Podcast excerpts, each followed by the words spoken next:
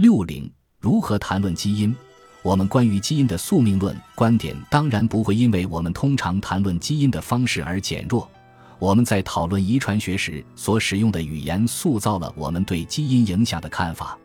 所以减少我们的本质主义偏见的第一个关键步骤就是探讨我们谈论基因的有问题的方式，避免基因标签。我们的基因是复杂的相互作用的生物系统的一部分，该系统为特定的蛋白质编码，并表达这些蛋白质。以回应他们从我们的经历或者其他生物事件中得到的任何信号，就是这样，这就是他们所做的一切。用这些枯燥乏味的术语来描述基因，很可能不会引起你的本质主义的反应，这是件好事。令人遗憾的是，这不是我们通常谈论基因的方式，特别是当媒体讨论它们的时候。相反。我们倾向于给基因贴上简洁的小标签来表达基因的功能，比如称它为乳腺癌基因。这些标签是一种有效的捷径，使基因机制固有的复杂性易于被我们理解。这种基因引发了乳腺癌，但是这些标签似乎也赋予了基因一种目的感，而且往往是一种听起来极其邪恶的目的。就拿我们之前谈论猎奇基因时讨论过的多巴胺受体第四基因来说。这个基因被贴上了许多不同的标签，其中一个标签尤其受到媒体的广泛关注——不忠基因。一些标题已经报道了这项研究，包括沉迷于随意性行为、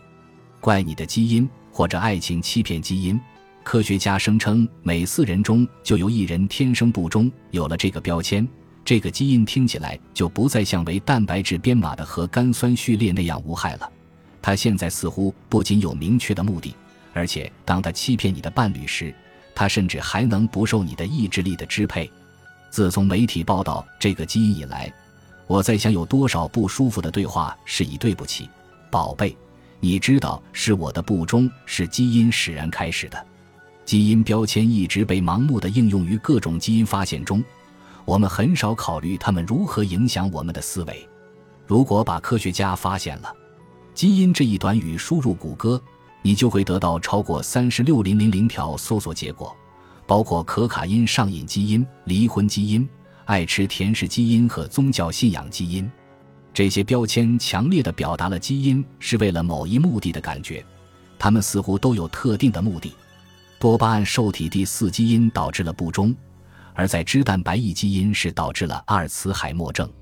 但是，真的，当你着手研究的时候，基因根本就不起作用，即使伍迪·格斯里所拥有的亨廷顿舞蹈症基因与亨廷顿舞蹈症有很强的关联性，这种基因也不是导致亨廷顿舞蹈症的原因，而是表达了一种与细胞内物质运输有关的蛋白质。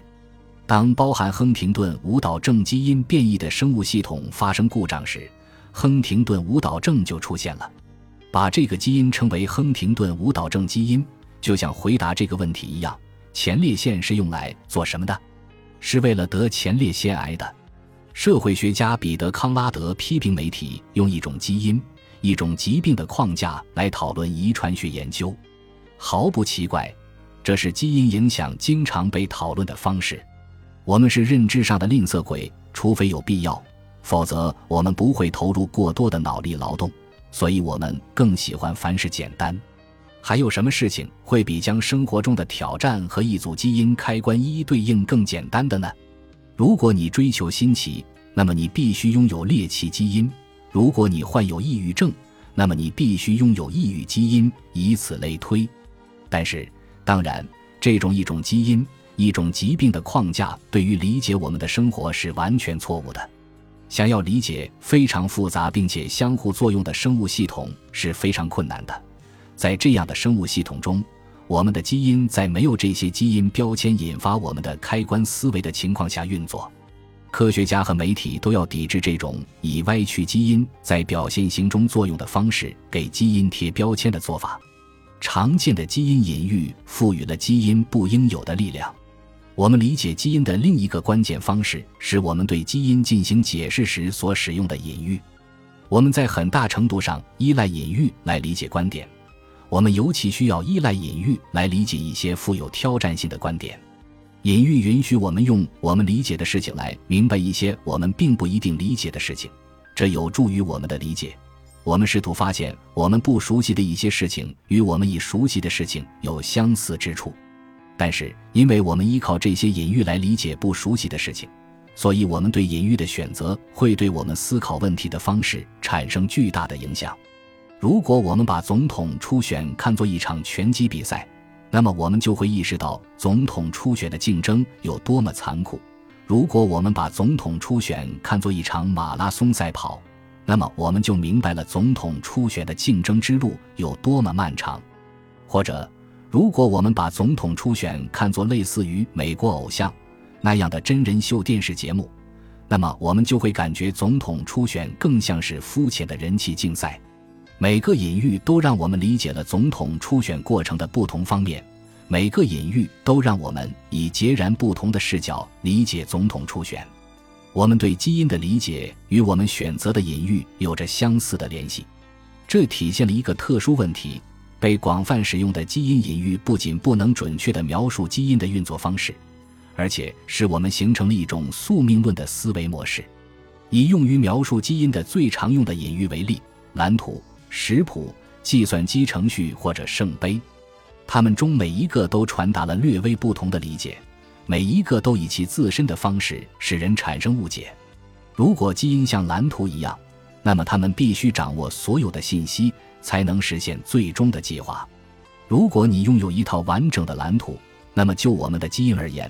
你就应该能够重新创造出建筑师，也许是上帝所设下的精确构造。精准到最小的细节。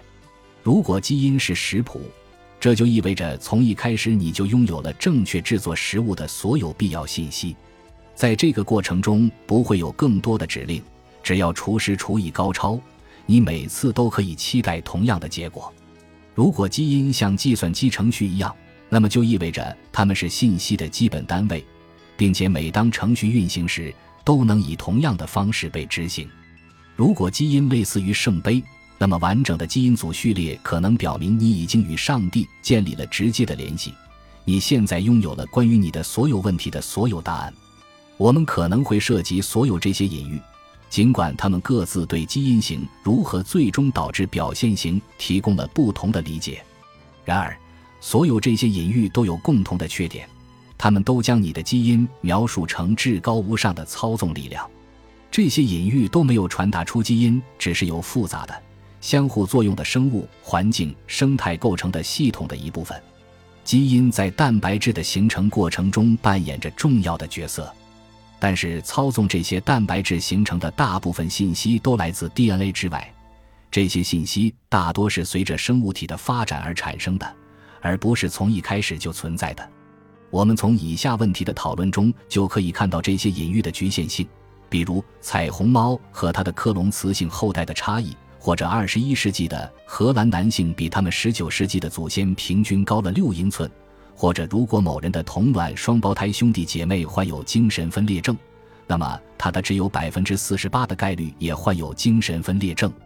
在理解所有这些例子时，我们都需要考虑基因组之外的信息。我建议把另一个关于基因的隐喻加进来，以强调基因的交互本质。你的基因就像舞伴一样，他独自一人什么都做不了，只是尴尬地站立于角落里。只有靠其他一些因素才能够发挥舞伴的作用。首先，他需要听到音乐，这类似于我们在环境中的体验。音乐引导舞者的动作，他对音乐的反应将取决于他对不同音乐风格的偏好以及对特定歌曲的记忆。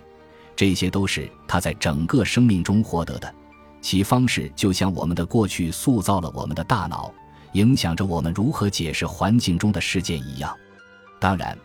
我们的基因也需要一个舞伴，一个可以引导他们、让他们做出反应的人。这个舞伴代表了构成我们生物系统的细胞内和细胞外的其他机制。当所有这些都出现时，我们就看到了美轮美奂的舞蹈。基因是这个舞蹈中必不可少的一部分。其他因素同样必不可少，包括音乐、我们的音乐喜好和我们的舞伴。所有这些因素都不能孤立地产生一种舞蹈。只有当它们都出现的时候，舞蹈的魅力才会被充分展现出来。将基因看作五瓣破，使我们不仅关注他们如何引导其他因素，而且关注他们如何对其他因素做出反应。当然，就像蓝图、食谱、计算机程序和圣杯这些隐喻一样，基因就像舞伴的这种隐喻，并不能对遗传学的所有方面都起作用。尽管如此，至少五瓣的隐喻并不会引发有关基因的宿命论的思考。本集播放完毕，感谢您的收听，喜欢请订阅加关注，主页有更多精彩内容。